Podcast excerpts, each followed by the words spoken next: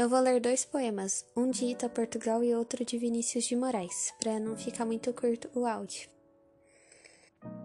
Não posso desfazer a história e tampouco apagar os erros. A única coisa possível é continuar apontando o lápis para escrever o restante que ainda falta.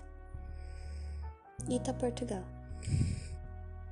Tomara que a tristeza te convença que a saudade não compensa e que a ausência não dá paz e o verdadeiro amor de quem se ama tece a mesma antiga trama que não se desfaz. E a coisa mais divina que há no mundo é viver cada segundo como nunca mais. Vinícius de Moraes.